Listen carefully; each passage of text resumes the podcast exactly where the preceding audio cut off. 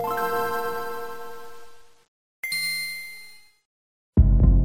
Schönen guten Tag und herzlich willkommen zu Gregor Testet Vampire, das neue Action-Rollenspiel aus dem Hause Don't Not. Ähm, bevor ich dieses Review angefangen habe, habe ich mir tatsächlich noch ein paar Interviews mit den Entwicklern angeschaut, rein um zu checken, wie spricht man den Titel dieses Games aus. Vampir, Vampire mit einem Y, wie soll das gehen? Und ich habe tatsächlich beide Sprachweisen gefunden. Die Entwickler haben sowohl Vampire als auch Vampir genannt, je nachdem, wer der Gegenüber, der Interviewer, dann gewesen ist. Ähm, ich bleibe für dieses Review Review mal bei Vampire, aber es kann natürlich gut sein, dass sich Dontnod mittlerweile nochmal offiziell geäußert hat und es mittlerweile anders heißt. Ähm, ich persönlich habe mich ziemlich auf Vampire gefreut, weil ähm, im Speziellen, wie ich es erwähnt habe, Dontnod dran gesessen hat. Das ist ein kleines Entwicklerteam aus Frankreich, was bisher nur mit zwei Spielen in Erscheinung getreten ist. Das erste war Remember Me für Capcom vor ein paar Jahren, was finde ich ein ziemlich verkanntes Game gewesen ist, so ein äh, kleines, naja, kleines nicht, es war schon einigermaßen ambitioniert, finde ich,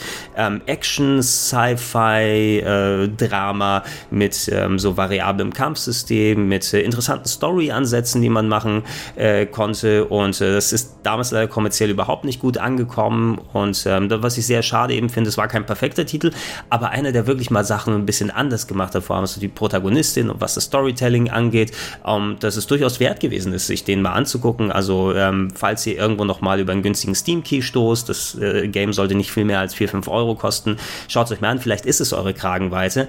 Das nächste Game, was sie aber gemacht haben, wurde auch ein Welterfolg und das war Life is Strange, das Adventure mit ja, Zeitreise, Rückspul, Geschichtenelementen, analog zu den ähm, Telltale Adventures, also mehr fokussiert auf Storytelling als denn auf klassisches Rätsellösung. Und ich fand persönlich, ähm, Life is Strange hat mir mehr mehr Spaß gemacht ähm, als äh, viele der, der äh, letzten Telltale Adventure Staffeln, die in dem Umfeld rausgekommen sind, einfach weil es nochmal eine, eine andere Art des Geschichtenerzählens und eine andere Betrachtungsweise auf das Genre draufgebracht hat. Es gibt ja mittlerweile das Prequel zu Life is Strange, aber an dem konnten nicht die Lotte dran sitzen, sondern da hat Square Enix als Publisher jemand anderen beauftragt, denn die haben sich äh, nach äh, Life is Strange, nach dem ersten, komplett darauf konzentriert, hier Vampire zu machen, was jetzt gerade eben für PC, PS PS4 und es muss auch für Xbox One dann mittlerweile draußen sein. Ich habe es jetzt hier im Speziellen auf einer normalen PS4 gespielt, werde aber ein bisschen was noch zu den anderen Varianten ähm, dann sagen.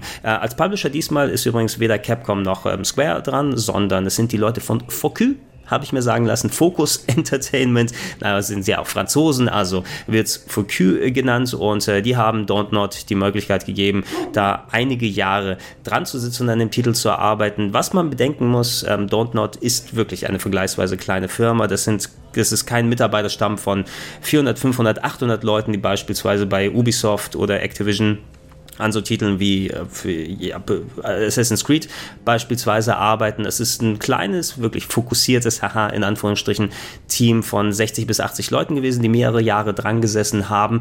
Und ähm, so fühlt sich das Game auch wirklich an. Äh, es gibt ja äh, viele Stimmen, die heutzutage so ein bisschen diesem, diesem ähm, Double A, diesem Mid-Tier-Game hinterher weinen. Also das, was man noch über viele Jahre gesehen hat, die Spiele, die eben kein Budget von mehreren hundert Millionen Dollar gesetzt gesessen haben, wo tausender Teams dran gesessen haben und jahrelang an den Games geschliffen haben, sondern mehr aus der Kategorie, hm, ich will mal zum Vergleich solche Titel wie Mars Warlocks oder Technomancer reinwerfen. Ja, ähm, Ideen, Konzepte, die es zwar schon in der Form so ein bisschen gegeben hat, Action-RPG hat man ja schon mal häufiger gehabt, aber wo ein kleiner eigener Twist drauf gemacht wurde und eben ja mit, mit Konzentration an gewissen Ideen gearbeitet wurde, wo es nicht nötig war, wirklich hunderte, 200, 300 Millionen Dollar zu haben und äh, angewiesen ist, aber Millionen von dem Exemplar zu verkaufen. Und äh, ja, das das, sieht man dem Spiel in der Hinsicht an, weil technisch ähm, ist vielleicht das Spiel an dem Punkt, äh, wo sich die meisten ein wenig dran, dran stören können und kritteln können, denn das Spiel sieht eigentlich ziemlich gut aus, vergleichsweise gut aus für ein Game, was jetzt sagen wir mal im Jahr 2010 rausgekommen wäre. Das ist ein bisschen übertrieben gesagt. Ähm, ich, hab, mir ist immer so das Schlagwort, als ich es gezo gezockt habe, im Kopf herumgespukt, Low Budget Bloodborne. Ne? Nicht nur, weil Bloodborne von, von äh, From Software, die ja auch die Soul-Spiele dann verantwortet haben, eh schon das viktorianische London, wo Vampire spielt, in Angriff genommen haben und einfach so was die Bildsprache angeht, so marodierende Truppen, die mit Laternen durch die Straßen laufen und Monster, die umher sind und alles natürlich während der Dunkelheit. Da man hier im Vampir spielt, ist es ja logisch, dass man alles nur während der Dunkelheit sieht. Ähm, und dazu eben ein auch sehr stark an Bloodborne erinnerndes Kampfsystem nochmal mit draufgetan hat. Da werde ich im Detail darauf eingehen später, wenn wir ein bisschen reden. Wirkt es eben äh, wie ein Bloodborne gehen, aber, äh, äh, aber eben was so den Detailgrad der Charaktere angeht. Die Welt, die will ich da quasi fast schon ein bisschen rausnehmen, weil ich finde, ein, was sie mit den ja, Lichteffekten, Spiegelungen gemacht haben, die vielleicht mal ein kleines bisschen viel sind. Die Spiegelungen hätten auch ein bisschen weniger, weniger sein können hier und da. Aber an sich so die Umgebung ist eigentlich ganz gut gelungen und hat auch die, die Stimmung eines viktorianischen Londons äh, Anfang des 20. Jahrhunderts. Ähm, das Game spielt ähm, während der Zeit des Ersten Weltkriegs und, und man hat es mit einem ähm, Rückkehrer aus dem Ersten Weltkrieg zu tun, Jonathan, einem Kriegsdoktor, der gerade erst wieder ankommt und ja, direkt zu Beginn des Spieles gleich sterben muss, denn man wacht als Vampir auf und muss dann sehen, was, was, was hier Phase ist. Ähm, was so die Location Styles angeht, da, da haben sie es eigentlich ganz gut hinbekommen, aber die Figuren selber, wie sie animiert sind, äh, wie das, das Umfeld gemacht ist, so was die Framerate und Flüssigkeit und Ladezeiten und so weiter angeht. Ähm, ich habe es auf einer normalen PlayStation 4 gespielt. Soweit ich gehört habe, auf einer Pro soll es natürlich alles ein bisschen runterlaufen und ich schätze für Leute, die dann eine Xbox One X oder entsprechend mit der PC-Version unterwegs sind, die werden dann nochmal weniger Probleme haben. Aber das Game läuft zu einem großen Teil auf der normalen PS4 mit so Richtung 30 Frames. Es gibt häufiger mal Framerate-Einbrüche, wenn gerade viel los ist, man es mit vielen Gegnern zu tun hat. Ähm, die Ladezeiten sind etwas, was äh, mir doch ein bisschen sauer aufgestoßen ist. Ähm, das Spiel schafft es in gewissen Teilen ganz gut, auf Ladezeiten zu verzichten. Ähm, das London, wo man unterwegs ist, umfasst mehrere Stadtteile, die sehr verschlungen ineinander gewoben sind und ähm, häufig wird es so gemacht, dass selbst wenn man in ein Gebäude reingeht, eigentlich keine separate Ladezeit hat, weil das zum äh, zu der Umgebung, zum Environment irgendwie dazugehört. Aber gewisse Teile sind dann doch hinter Ladezonen versteckt und ähm, ich hatte es häufiger, es gibt da ein Gebäude, wo man rangehen muss. Ähm, eine der Hauptanlaufstellen ist ein Krankenhaus, wo man unterwegs ist und da ist eigentlich alles in Ordnung, was jetzt so Nachladezeiten angeht, weil man spürt die eigentlich nicht, aber das Gebäude direkt daneben ist eine separate Ladezone und da dauert es mal, wenn ich eine gewisse Tür aufmache, 30 bis 40, 45 Sekunden, bevor ich wieder was machen kann. Und äh, ich habe es dann auch später gemerkt, äh, anscheinend benutzt das Game, um, um seine Grafik darzustellen, eine Art laufendes Streaming, wie es früher, natürlich mittlerweile auch noch, aber früher war das so das Schlagwort, ne, dass ähm, Games von CD und DVD nicht so häufig laden, nachladen müssen, weil da die Umgebung immer direkt vom, vom Laufwerk gestreamt wird und man eigentlich keine Ladezeiten merken soll. Wenn ich ähm, gewisse Bereiche schnell überbrückt habe, wo eigentlich keine separate Ladezone ist, wo ich also nicht dann erstmal eine Schwarzblende habe und dann 30, 40 Sekunden warten muss, ähm, dann bleibt das Spiel einfach stehen und ich kriege eine Ladeanzeige unten reingemacht, weil ich mich einfach zu schnell von einem Part zum anderen hin bewegt habe und das Spiel so nicht durch die eher methodische Spielart, mit der man es machen soll, so Gegner, auf die man eingehen sollte und wo man länger mal in einem gewissen Bereich verweilt, dadurch wird kaschiert, dann wird im Hintergrund wird Stuff geladen und sobald man weiter unterwegs ist, ist man dann schon über den Hubbel hinweg, wo nachgeladen wird. Man merkt schon, dass vielleicht der Arbeitsspeicher der normalen PS4 nicht mehr den Ansprüchen genügt und das wäre etwas, wo ich persönlich vielleicht nochmal zu einer PC-Version greifen würde, die hoffentlich nicht diese Probleme hat. Man kann damit leben, auch wenn man mal zum Beispiel gestorben ist und, und dann nochmal weitermachen möchte und das Spiel einem beim nächsten ähm, Autosave dann quasi rausschmeißt. Auch das dauert dann einigermaßen lange. Das, das ist so die, die nervigste Angelegenheit gewesen. Ähm, dem Spiel wird gerade auch in technischer Hinsicht, ich habe es gesagt, ein bisschen ruckelt hier und da. Ladenzeiten sind ein bisschen vielfalt. Also diese typische, wie wurde es genannt, Euro-Jank ne? äh, nachgesagt. Also so ein Spiel aus europäischen Gefilden, wo das noch ein bisschen janky, das noch ein bisschen leicht schrottig, liebevoll toll gesagt, aber schrottig dann wirkt eben, wo du mal die, die, die Naht hier irgendwo siehst, ne, wo es mal hakelt, wo es mal hier rumhaut. Ich hatte einen Absturz, ja, ich habe von anderen Leuten gehört, dass da häufiger mal Abstürze gewesen sind, aber ich hatte einen einzigen bei mir auf der PS4. Merkwürdigerweise, ähm, das Spiel macht Anstalten, eigentlich, also keine Anstalten jetzt, was so eigentliche Cutscenes und Dialoge und alles hier und da angeht, das läuft meist in Ordnung, bis auf kurze Stocker hier und da.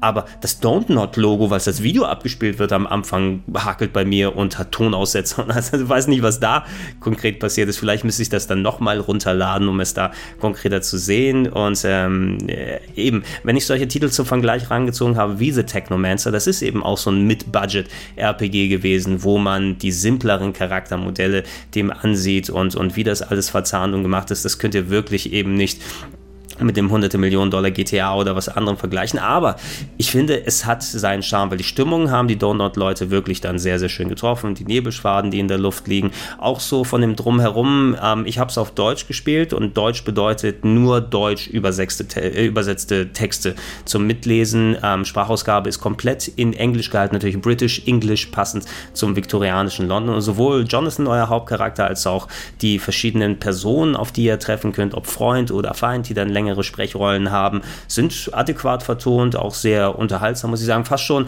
ein bisschen cheesy, äh, cheesy in der Richtung, so ein bisschen übertrieben, aufbauschen oder sowas, aber nie in der Richtung, dass es ins Lächerliche abgleitet, sondern es passt ein bisschen zu dieser theatralischen, überkandidelten Stimmung, die das Spiel so vermittelt. Also wenn, wenn Jonathan mit der Stimme mal aufschwallt und äh, sich ein, ein äh, emotionales Rededuell mit seinem Gegenüber und so weiter da, da abliefert, da dachte ich mir, oh, das, das ist ist, ja, das ist ganz unterhaltsam und das passt da schon so ganz gut und da kann man sich in der Richtung eigentlich nicht beschweren. Wie sie aussehen, eben die ähm, Charaktermodelle sind schon in Ordnung, ne? die sind nicht die detailliertesten und schönsten und aufwendigsten hier. Ähm, man merkt, dass sehr sparsam mit Motion Capturing gearbeitet wurde. Man hat eben sehr, sehr viel typisch, wie so es für, für so ein RPG, PC-RPG ist, mit äh, Dialogen zu tun, wo man dann ja dem anderen Charakter ins Gesicht schaut. Hier ist es meist so over shoulder, äh, weil es ein Third Third-Person-Game ist. Äh, ihr könnt auch die Kamera frei drehen und die dann angucken. Ähm, die haben ihre gewisse Gestik und Mimik und so weiter drauf. Wenn es dedizierte Cutscenes sind und ähm, das macht das Spiel so zum Glück, dass es dann die Kon also es, es, sind keine Videos, die da klassisch abgespielt werden. Ich glaube eh, weil man die Outfits seiner Charaktere auch später mal verändern kann. Ähm, das wird ja komisch wirken, wenn dann die Figuren auf einmal nicht die gleichen Outfits anhaben, wie die man als DLC und so weiter gekauft hat. Es wird in-Engine wohl dargestellt, aber es gibt so eine Handvoll Cutscenes, die motion gecaptured wirken, wo die natürlicheren Bewegungen da sind, was so gegenüber geht, wo wahrscheinlich auch dann Bewegungsanläufe und Animationen gemacht wurden, die man einfach nicht nochmal per Hand modellieren wollte, weil man sie nur einmal gebraucht hat. Und man merkt dann so den, den Sprungpunkt, wo es wieder auf ein normales Gespräch hingeht, wo dann die nicht groß gemotion captureden Bewegungen sind, wo das leicht roboterhafte da nochmal mitkommt und, und äh, das ist für den Großteil der vielen Gespräche und man wird dann sehr, sehr viel reden, typisch wie es so ein Rollenspiel ist, dann darüber geht, aber es ist alles verzeihlich und da braucht man eigentlich nicht sich groß dran äh, stören. Ähm, schaut euch einfach mal ein paar Gameplay-Parts an. Ihr seht es wahrscheinlich eh hier. Ich habe fast das komplette Spiel mitgecaptured. Wenn euch jetzt das nicht so groß stört, wie das Spiel dann ausschaut und ihr euch wirklich in die Stimmung fallen lassen könnt, dann ist eigentlich schon mehr als die halbe Miete gegeben. Und das, den Part haben wir jetzt im Vorrang gemacht, weil es eigentlich den Großteil meiner Kritik am Spiel jetzt eingenommen hat, weil was das eigentliche Spiel angeht, äh, bin ich überraschenderweise, ich hatte mich eingestellt darauf, das eine, den einen oder anderen Punkt dann nicht äh, besonders spannend oder spaßig zu finden oder die Ambition, die die Entwickler gehabt haben, gerade was das Moralitätssystem oder so angeht, ja, ja, das haben ja schon viele versucht, sind mehr oder weniger gloriös gloriös dran gescheitert wie Mass Effect. Aber äh, ey, äh, ich, ich konnte jetzt äh, Vampire nicht aus der Hand packen. Ich habe es äh, vergangenen Freitag äh, bekommen und habe gedacht, ey, ich spiele ein bisschen am Wochenende und ich habe quasi das komplette Wochenende durchgezockt. Das Spiel hat mich richtig in seinen Bann wirklich äh, gezogen, weil äh, gerade diese ambitionierten Moralentscheidungen und, und wie die Welt aufgebaut ist, das tatsächlich auf einem cleveren Niveau dann funktioniert. Ähm, ich habe euch ja gesagt, ihr seid ein Vampir eben im London und ich will nicht so groß auf die Story eingehen, weil das Game auch so ein bisschen so detektivische Züge hat, so ein bisschen Sherlock Holmesisches Verhalten ist da drin das ist kein Grafik-Adventure und so weiter, aber natürlich kommt hier in dem London des, des äh, in der Zeit des Ersten Weltkriegs da eben an und äh, wenn ihr schon ein Vampir seid, ihr müsst ja herausfinden, was ist hier genau passiert, was ist da und so weiter los und das Spiel hat so gewisse Mysterien dann eben zu bieten, die ihr durch eure Fähigkeiten jetzt als Vampirdoktor, ja, in dessen Brust quasi zwei Herzen schlagen, eigentlich jemand, der Menschen und äh, Leben retten will und, und Leuten helfen will und andererseits eine Kreatur der Nacht, die darauf angewiesen ist, äh, Blut zu trinken und äh, Gelüste und so weiter hat, unter einen Hut zu bringen und äh, genau, da will ich storymäßig eben nicht wirklich konkret auf einzelne Sachen darauf eingehen, weil das werdet ihr dann selber sehen und es macht Spaß, die Sachen zu enthüllen. Ist jetzt nicht in allen Richtungen das Originellste. Ich würde nicht sagen, dass man es auch mit einem Sherlock Holmes Grafik-Adventure dann herpacken kann. Man ist eben wirklich, je nachdem, was die Hauptstory-Quest ist, unterwegs und sammelt Hinweise, dies, jenes und so weiter, alles. Aber man wird schon ganz gut unterhalten werden und die Story hatte mich an einigen Punkten.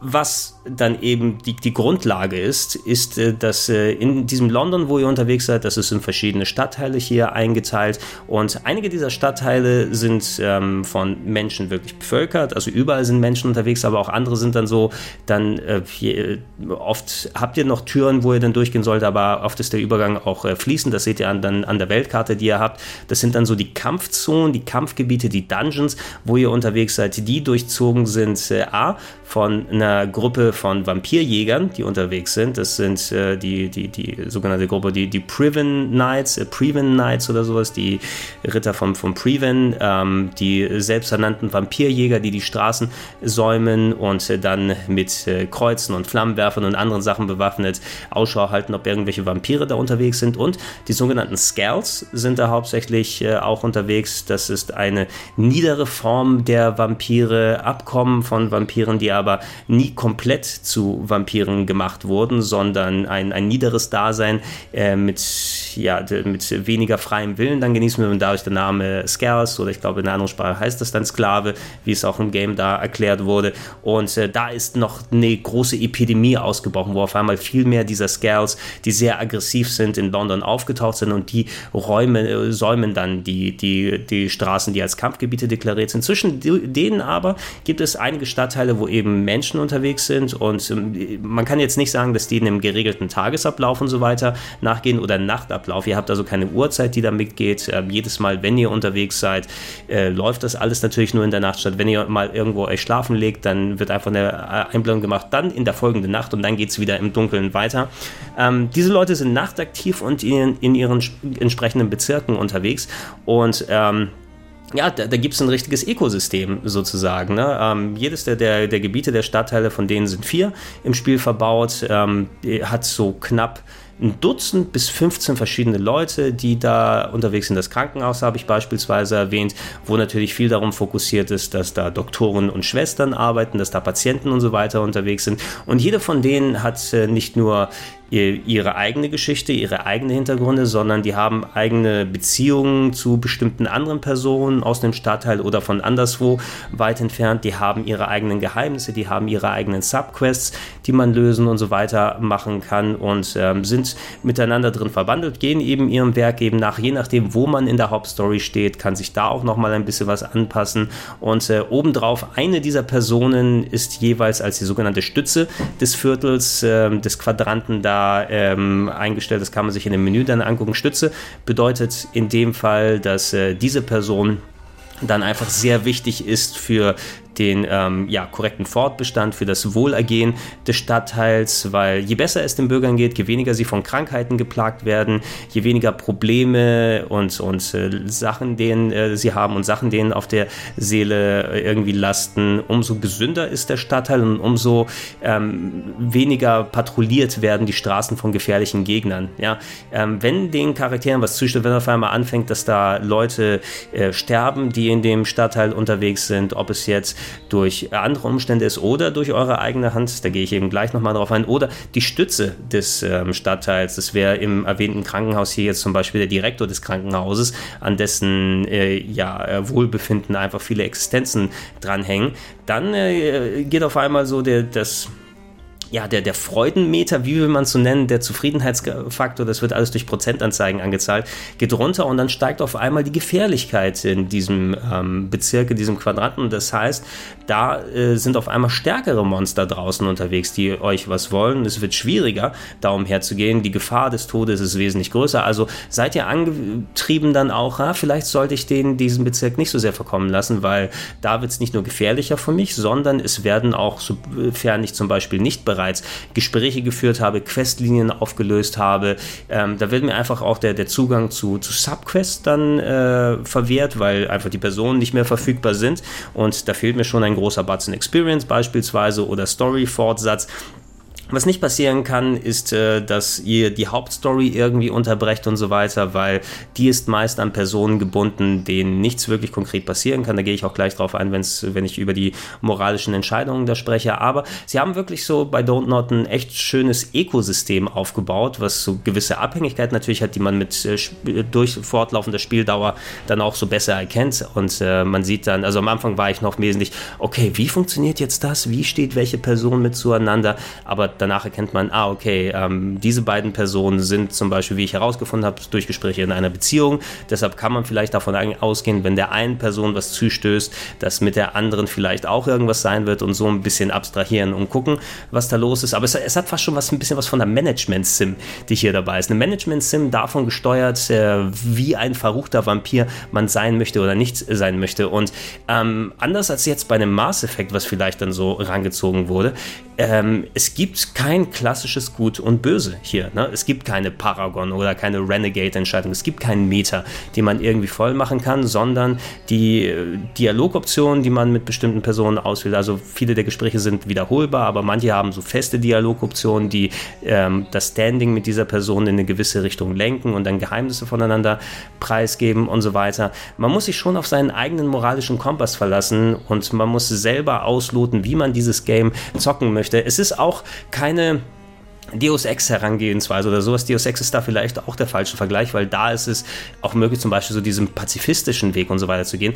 Das ist hier nicht der Sinn des Spieles, ne? sondern der, der Sinn und Zweck dieses Games ähm, ist primär in dem Vordergrund eben eure eigene Moraleinschätzung zu testen und wirklich euch auf die Probe zu stellen und das auf einem Weg zu machen, der spielerisch und Storytelling technisch Sinn macht ähm, und nicht einfach nur Makulatur ist. Und da, da, das war die größte Überraschung für mich, dass das tatsächlich einigermaßen funktioniert funktioniert hat. In diesem Ökosystem, wo ihr dann reingeworfen werdet, ihr habt die Entscheidung. Ne? Folge ich der Hauptstory und verzichte darauf, wenn es nicht gerade irgendwie mit der Hauptstory oder so zu tun hat, mir Opfer rauszusuchen, denen das Blut auszusaugen, weil wenn ihr Menschen das Blut aussaugt, abgesehen von den typischen Jägern und Standardgegnern und Scales und so weiter, die könnt ihr zwar auch ein bisschen aussaugen, aber da gibt es so eine Handvoll Experience, wenn die dazu kommen. Wenn ihr richtig fette Experience haben wollt, die nicht jetzt irgendwie klassisch mit dem Storyweg vergeben wird, dann solltet ihr im besten Fall Fall die Leute eures Stadtteils kennenlernen, weil je besser ihr sie kennt, umso mehr Experience ergeben sie. Ähm, je weniger Krankheit von Krankheiten sie geplagt sind, umso mehr Experience ergeben sie. Ihr müsst äh, im Laufe des Spiels dann auch Formeln finden und dann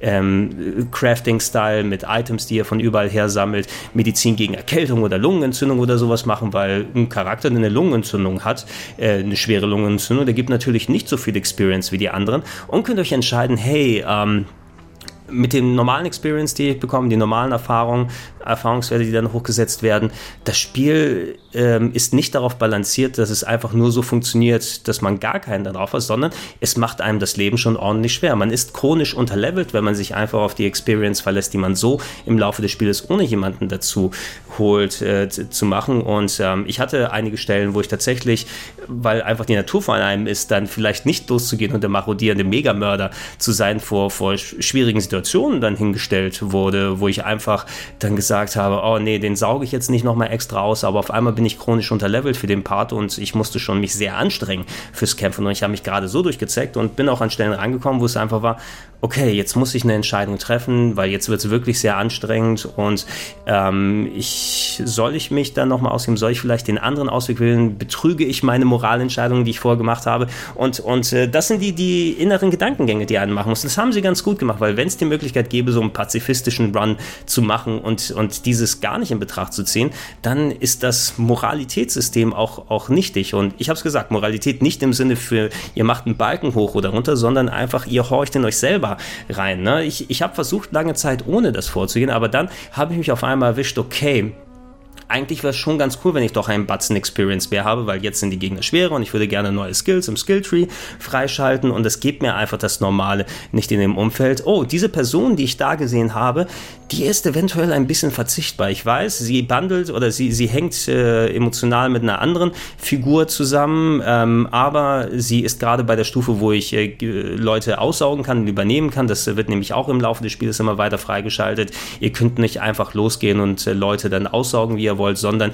ihr müsst sie erst in eurem Band ziehen ähm, und das wird über eine sogenannte Bandstufe dann geregelt. Äh, das schaltet sich automatisch im Spiel nach und nach frei, sodass ihr nicht beispielsweise schon gleich zu den äh, äh, Leuten hinkommt, die wichtige Story-Questgeber sind und die von Anfang an aussaugt, sondern das würde wahrscheinlich erst möglich sein, eher gegen Ende des Spieles, wenn er diese Stufe erreicht hat. Aber da, in dem Fall, um den mal kurz auszuführen, war es so, ähm, oh, ich brauche nochmal ordentlich was an Experience und ich habe mit dieser Person schon die Dialogoption durch. Ich habe ihren Sidequest gelöst. Sie hat keine Krankheiten, also ähm, sieht es eigentlich ganz gut aus. Und diese 2000 Experience, die kriege ich sonst nicht so schnell. Ich mache es mal. Ne? Habe ich sie in meinen Bann gezogen, ich habe ihr Blut ausgesaugt, sie ist gestorben, dadurch gleich das Gleichgewicht des Viertels äh, runtergezogen am folgenden Tag darauf, ne, weil einfach äh, jetzt die Leute anfangen, da wegzusterben. Aber was ich nicht bedacht habe, war, dass dieser Person eben eine andere Person nochmal nahe stand und die eigentlich ein, ein eher ungeklärtes Verhältnis zueinander hatten. Und ja, ich habe dann diese 2000 Experience bekommen, benutzt, um mich dann aufzuleveln. Und dann sehe ich nach der zweiten Person und sehe auf einmal, sie ist weg. Ja, in meiner Übersicht steht auch, oh, diese Person wurde vermisst. Und dann habe ich sie tatsächlich in einer anderen Location gefunden. Und die ist wohl vor Verzweiflung dann ähm, ja, hat sich äh, den, den Untoten ergeben und ist selbst so eine Art riesiger, muskulöser Werwolf mutiert, der einen wesentlich härteren Kampf mir gegeben hat, den ich eigentlich nicht machen wollte, war auf dafür auch trotz äh, des, des Experience-Upgrades, was ich hatte, unterlegen. Aber was ich hätte machen sollen, wäre wahrscheinlich am Tag vorher, während ich die eine Person ausgesaugt habe, auch sagen, okay, die andere könnte eventuell das nicht so gut vertragen, wenn sie merkt, dass die erste Person weg ist oder gestorben ist. Also sauge ich die andere Person auch aus und so erspare ich mir etwas. Aber das wurde mir, nee, das, das, das sind Gedankengänge, die ich mir vielleicht im Nachhinein hätte machen sollen. Ich habe diese Entscheidung getroffen ne, und das ist das, was ich dann damit leben, mit dem ich leben oder unleben dann musste. Und das sind Erfahrungen, die man eben während des Spieles macht, wo es teilweise ein bisschen kalkulierter dann auf einmal wird. Ne? Wen kann ich opfern, um mir Experience Boni zu geben und obwohl ich hier und da mal ein paar Leute jetzt ausgesaugt habe im Laufe des Spiels, ich bin immer noch chronisch unterlevelt. Ne? Das Game schafft es wirklich gut, einem auf diesem eher niedrigen Niveau zu halten, wer gut in Anführungsstrichen sein will und äh, Sachen in, in good face sozusagen ausführt, äh, wo man denkt, ey, das ist vielleicht das Richtige an diesem Part zu tun. Ähm, das äh, kann oft auch nach hinten losgehen und der positive Effekt kann für kurze Zeit da sein, aber die Langzeitimplikationen, was jetzt euer Umfeld und, und die Figuren, die um euch drumherum laufen, die Charaktere da angeht, vielleicht hat man da auch nicht so gut nachgedacht. Ne?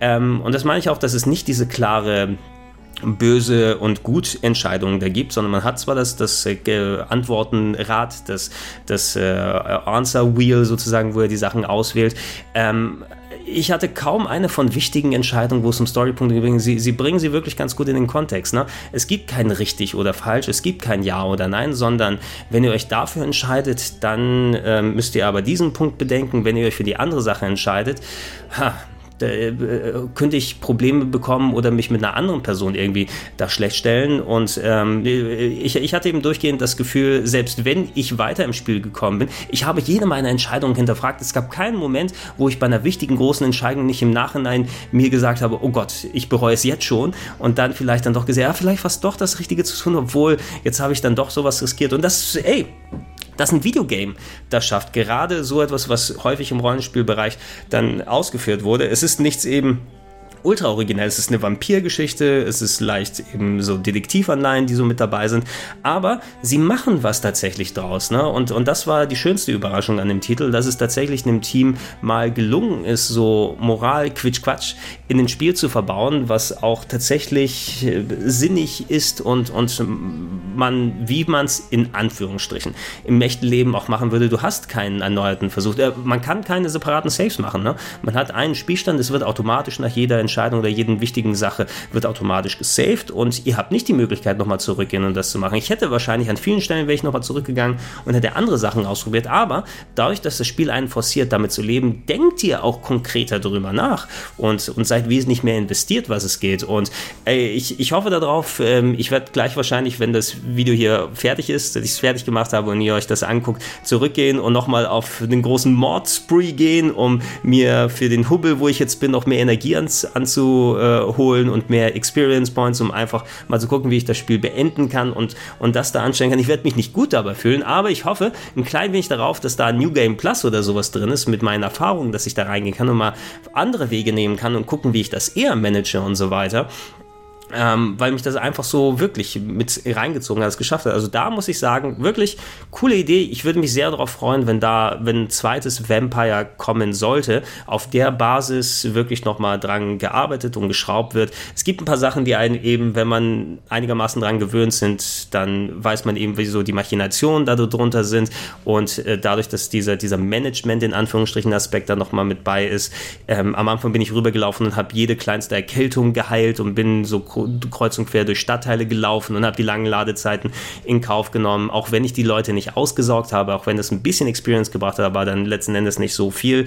Ähm, man lernt nach und nach kennen, okay, vielleicht muss ich nicht sofort jede Erkältung heilen oder nur, wenn ich die Absicht habe, diese Person dann später auszusaugen, äh, wenn ich sage, okay, das habe ich mir moralisch jetzt gesagt. Diese Person hat äh, dieses Ziel, was ich mir ausgesucht habe, hat selbst nichts falsch gemacht, aber er hat keine Verwandten in der Stadt und wird eventuell nicht vermisst. Klaps, weg damit. Oder, mh, hm, diese andere Person, ich habe herausgefunden, dass sie ein, ein Kinderschänder oder irgendwie sonst was oder so ist.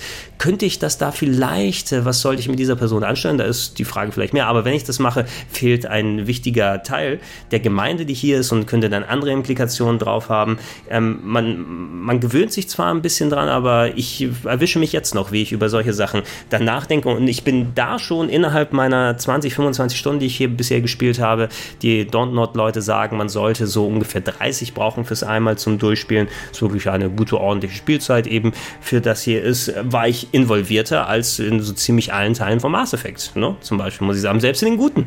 Ne? Und, und äh, das muss ja natürlich dann ein bisschen was heißen. Also da haben sie schön gemacht und auch sehr unterhaltsam. Übrigens sehr lustig, wenn man seine, seinen Vampirsinn einschaltet. Natürlich der typische so ähm, ja Fokus-Check-Modus sozusagen, dann wo die Umgebung komplett grau wird und äh, dann kann man sehen, ob da irgendwelche Gegner unterwegs sind oder wenn man in den Stadtteilen ist, wo lebendige Leute unterwegs sind, dann sieht man eben ähm, die Daten. Man sieht sie nur als so laufender Blutkreislauf dann äh, herum, weil alles so drumherum ausgegraut wird und da steht, oh, das ist der Level der Person, das ist so viel Experience, die sie geben wollen. Wie so eine laufende Blutbank, ne? als ob man dann analysiert, was äh, so Fleischbeschau sie alle wert sind, ist auch ein, ein, eine sehr schöne Idee, die da reingeflossen ist. Ähm, Gameplay-technisch um darauf einzugehen. Das Ganze ist eben verpackt in ein Action-Rollenspiel und da wenn ich sage, liebevoll sage, Low-Budget Bloodborne, gilt das auch für die Spielbarkeit. Ähm, die Kämpfe haben mich schon sehr stark an Bloodborne erinnert, nur nicht ganz so durchpoliert und präzise, wie es ist. Ähm, dadurch, dass es eben ein Rollenspiel ist mit einer Progression, mit dem Skilltree, wo man verschiedene Fähigkeiten auswählen kann. Ihr habt die Möglichkeit,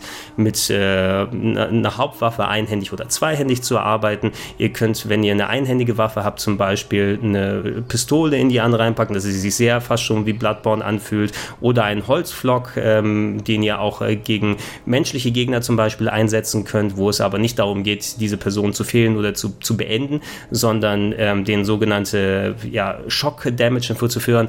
Es gibt viele verschiedene Balken, die man beachten muss und verschiedene Arten von Angriffen, die man machen kann, um da ein bisschen mehr Komplexität reinzubringen. Ob er jetzt gegen Skulls oder Menschen oder andere Gegner kämpft, jeder von denen hat äh, eine andere Art von Resistenzen und Abhängigkeiten. Manche sind zum Beispiel besonders empfindlich, wenn man so Slash-Damage macht, wenn man sie mit scharfen Waffen dann attackiert. Andere hingegen ähm, sind von dunkler Magie, irgendwie, von denen man natürlich auch Sachen dann freischalten kann, wo man seine Vampirmagie dann anwenden kann. Die ergibt Schaden, sind dafür sehr resistent gegen Schusswaffen und so weiter, sodass man im besten Fall ein recht variables Arsenal da haben muss. Man kann bis zu maximal zwei Hauptwaffen und zwei Nebenwaffen dann ähm, equippen, plus ein paar quick auswählbare Sera, wird es im Spiel genannt, also ähm, die ihr zusammenmischen müsst, um da Health Potions quasi zu haben. Ihr könnt das sehr schnell über Steuerkreuz dann machen, um da mal auf verschiedene Sachen hinzuwechseln. Da habe ich mir dann meist so ein paar einhändige Waffen plus eine Schusswaffe und einen Holzlock dahin gepackt, um verschiedene Sachen anzustellen. Plus äh, ihr könnt sehr frei belegen mit dem Skilltree, dass ihr verschiedene Bonusfähigkeiten, die äh, ein Vampir so haben kann. Es gibt die Möglichkeit, dann äh, Blut, was man ausgetrunken hat. Das ist die rote Leiste, die man oben sieht, äh, neben der Energie- und der Ausdauerleiste, wie man sie von den Souls- und Bloodborne-Spielen her kennt, ist noch die Blutleiste.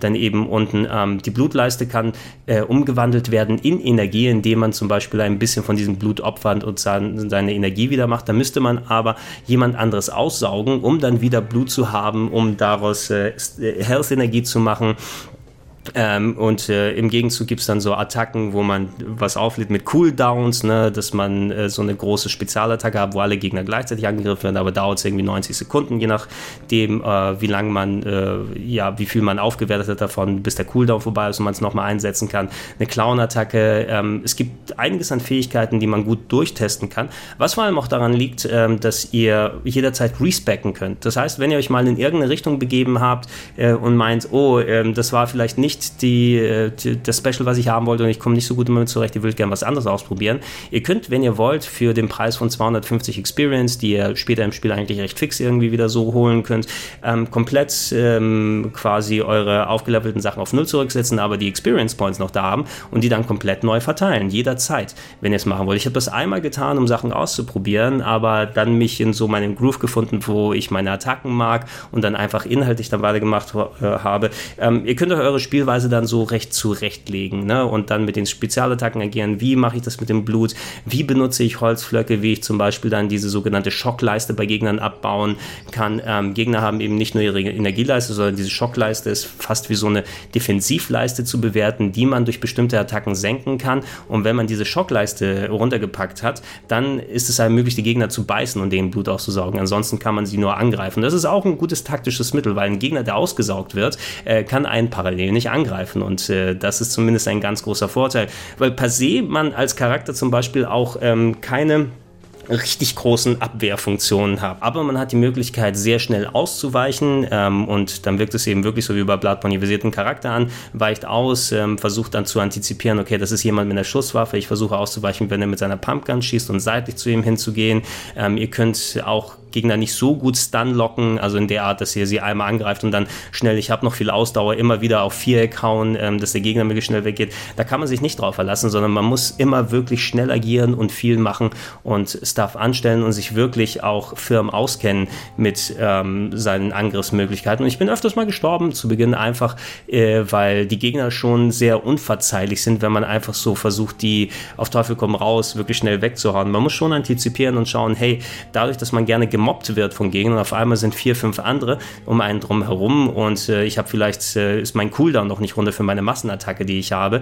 Ich bin vielleicht chronisch unterlevelt und auf einmal habe ich es mit Gegnern zu tun, die sieben, acht Level über mir sind, die ich nicht so einfach schnell gekillt habe. Und da wird schwer und anstrengend. Ne? Und äh, da denkt man wieder nach, sollte ich vielleicht wieder ein paar Leute aussaugen, um mir da das Leben ein bisschen leichter zu machen.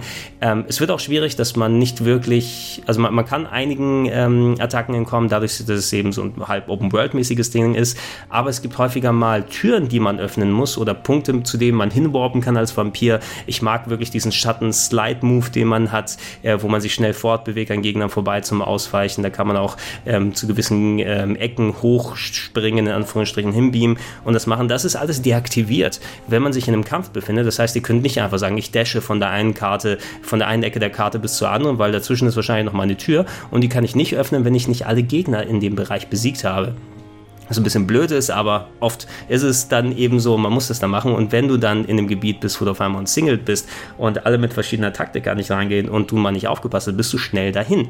Na, ähm, wenn ihr abwehren möchtet, gibt es die Möglichkeit, die habe ich persönlich aber nicht so viel benutzt, beidhändige Waffen anzuwenden, da könnt ihr auf eine gewisse Art das Ding nochmal nach vorne haben, aber ich fand der, der Trade-off, dass ihr es dann mit ähm, ja, einem sehr langsamen Angriffsmodus zu tun habt, äh, der bei Gegnern, die wirklich sehr schnell unterwegs sind und einen selber greifen und aussaugen können, dann wirklich kontraproduktiv ist, habe ich persönlich eher auf ähm, so zweihändige Waffen mit leichter Abwehrmöglichkeit verzichtet, sondern wirklich den Bloodborne-Style gemacht. Ne? Drumherum geguckt, dass ich dem, der Attacke ausweiche, vielleicht mit einer Schusswaffe nochmal draufgehauen, zwar nicht klassisch zum Konter wie bei Bloodborne, aber es hat sich schon so ein bisschen angefühlt und ähm, die Kämpfe sind durchaus lustig, die machen durchaus Spaß, aber eben auch anstrengend, wenn man versucht, ein guter Vampir zu sein und einfach chronisch unterlevelt ist und, und äh, nicht konkret die dann so weghauen kann, wie man es möchte. Eigentlich, vielleicht wenn ich es neu spielen würde, würde ich weniger Skrupel haben und mehr Leute aussaugen, sodass ich zumindest einen nahen Level an den Charakteren, den Gegenübern behalten kann und äh, die dann, die sind dann auch relativ fix besiegt und auf einmal ist eine große Gefahr von sehr überlevelten Gegnern. Wenn ihr auf einem ungefähr gleichen Niveau seid, sind die keine so große Herausforderung, aber das macht einem das Leben schon wesentlich leichter und ich kann mich aufs Wesentliche konzentrieren aber dann ist das Wesentliche nicht mehr übrig, weil ich alle Leute gegessen habe, denen das Blut ausgesaugt habe, einfach um weniger Probleme im Kampf zu haben. Ähm, und äh, ja, ich, ich finde es kampftechnisch und spielerisch nicht so gut wie Bloodborne. Also da ist die Varianz äh, nicht so ultra hoch, aber es ist adäquat und sinnmäßig und eben, es macht schon Spaß, wie es als ähm, Action-RPG aufgebaut ist. Schwierig wird es, die Kamera wird manchmal problematisch, wenn ihr in engen Räumen kämpfen müsst und dann manuell drehen muss. Was ich häufiger gehabt habe, zum Beispiel, ist, ich benutze eine Spezialattacke und da wird auf einmal mein Fokus des Gegners verloren, wo ich sie anvisiert habe mit der, äh, mit der, was war es, L3 oder R3 mit einer der beiden Tasten. Ähm, und da wird der Fokus verloren und auf einmal äh, muss ich selbst die Kamera wieder drehen und den richtigen Gegner fokussieren äh, und ich, ich, schlage ins Leere. Das, das äh, erfordert schon einiges an Übung, um mit reinzukommen und hat nichts eben mit den typischen rundenbasierten Sachen von alten PC-RPGs zu tun. Das ist durch und durch ein Action-RPG, was eben eine, eine sinnige Fusion von einem Souls-Titel mit äh, viktorianischem London, mit Entscheidungswichtigkeit und, und Gewichtungen wie bei einem Mass Effect oder Dragon Age haben will, aber es zumindest in gewissen Weisen wirklich ähm, erfolgreich genug macht, um dann so zu funktionieren. Und trotz alle Nicklichkeiten, alle, da ist die lange Ladezeit und die Grafik könnte detaillierter sein, es ist janky hier und da und so weiter. Das Grundkonzept, was das Spiel machen wollte, hat eben für mich funktioniert und äh, die Welt war eh cool designt und interessant gemacht. Es ist wirklich ein sehr schönes Spiel geworden. Also ich muss echt sagen, ey, Don't Not, äh, 3 von 3 bisher. Remember Me hat mir Spaß gemacht, Life is Strange hat mir Spaß gemacht und Vampire hat mir auch sehr, sehr viel Spaß gemacht. Ich bin, wie gesagt, gespannt, dass ich die letzten paar Stunden jetzt hier noch fix mache. 30 äh, Stunden finde ich wirklich adäquat dafür und ich hoffe drauf, dass es noch noch äh, ein New Game Plus gibt und potenziell eventuell die Möglichkeit habe, es auf dem PC nochmal zu spielen, um meine Technikprobleme im Zaum zu bekommen. Ähm, wenn ihr Spaß daran habt, eure Entscheidungen zu hinterfragen und äh, wirklich mal in eine moralische Zwickmühle gemacht werden soll. Das ist jetzt nicht der Weisheit letzter Schluss. Ne? Ich will jetzt nicht sagen, das ist das beste Writing, was ihr je gesehen habt. Und es sind so ausgearbeitete Charaktere, es sind viel Schablonen natürlich mit dabei und viele Archetypen, die nochmal erkundet werden und äh, auf die nochmal ein Kommentar gemacht wird durch die Diskussion. Es gibt sehr viel zu erfahren, eben in den Gesprächen mit den einzelnen Leuten und auch sehr viel, was man beachten muss, wenn man nicht wirklich so Firmenmanagement spielen ist, sondern warte mal, ich muss öfters mal auf die Karte gucken, ich muss sehr oft in die Menüs gucken, wie es dem Person gerade geht und, und was hier gerade los ist. Es gibt kein Quick Travel, also äh, zumindest habe ich den nicht entdeckt, sodass es sehr anstrengend wird, von einer äh, Ecke in der Karte zur anderen dann hinzukommen. Das hätte ich persönlich auch nochmal mehr begrüßt. Aber ich finde, über diese ganzen Sachen wächst Vampire rüber und übrig bleibt ein schönes Mid-Level-Rollenspiel, was viele äh, Ambitionen, die es hat, auch wirklich einlöst diesmal. Und ich hoffe wirklich, ne, dass es auch zu einem ähnlichen Erfolg für Don't Not wird, wie es äh, Life is Strange gewesen ist und dass sie gegebenenfalls bei einem zweiten Teil dann auch noch mal was mehr Budget reinkommen sollte, an den richtigen Stellen dann nochmal mit äh, reingepackt wird, um einfach diese Nicklichkeiten wieder auszumerzen. Und äh, wäre auch sehr gespannt darauf, was das Team für Learnings draus gezogen hat, was das Feedback allgemein ist zu dem Game. Ähm, und äh, würde auch hoffen, dass es gerade in der, in der PC-Community nicht zu schlecht ankommt, weil es ist mehr ein konsoliger Titel natürlich, aber ich finde, man merkt schon, dass auch äh, eher PC-Leute damit angesprochen werden. Vielleicht welche, die wirklich dann damals die Vampire the Masquerade Sachen Sachen gespielt haben und jetzt Action-RPGs nicht abgeneigt sind und nicht immer nur an rundenbasierten Games da machen wollen. Ähm, The Witcher ist natürlich nochmal in einer komplett anderen Liga, was Budget und Inhalt und so weiter da angeht. Aber ich muss persönlich wirklich sagen, ich äh, mag teilweise solche Double-A, solche Mid-Range-Titel öfters mal lieber als die ganz großen AAA, AAA und, und multi-hunderte Millionen Dollar Titel, weil sie einfach mehr Charme, mehr Herz, mehr Originalität besitzen und davon hat Vampire mehr als genug. Ähm, wenn ihr spielen konntet, schreibt gerne unten rein. Habt ihr verschiedene andere Versionen rausprobiert? Wart ihr ähnlich, äh, wenn es jetzt schon spielen konntet? Viele Leute konnten das Game ja auch schon am äh, Anfang letzten Wochenendes haben, wo dieses Video aufgezeichnet wird. Ähm, und äh, ich muss jetzt noch bis zum Ende des Embargos warten. Das, deshalb seht ihr das Video dementsprechend jetzt. Hat mir noch adäquat Zeit gegeben, das geben. Aber eventuell haben andere von euch auch schon Eindrücke gesammelt und Zeug geschafft und Sachen vermittelt. Ähm, wenn sich nichts dran ändert, finde ich, dass es auch auf jeden Fall in meine Top 10 des Jahres reinkommen wird. Und nachdem ich persönlich schon sehr viel Spaß mit, mit Nino Kuni 2 gehabt habe und in diesem Jahr ja auch noch Dragon, Dragon Quest 11 rauskommt, ähm, dürfte es kein so schlechtes Jahr für Rollenspiele werden. Ne? Ähm, Don't Not do it so weiter, mach es so. Mir hat es Spaß gemacht. Ich hoffe, es macht euch auch Spaß. Das war Gregor Testet, Vampire zumindest hier auf der PlayStation 4.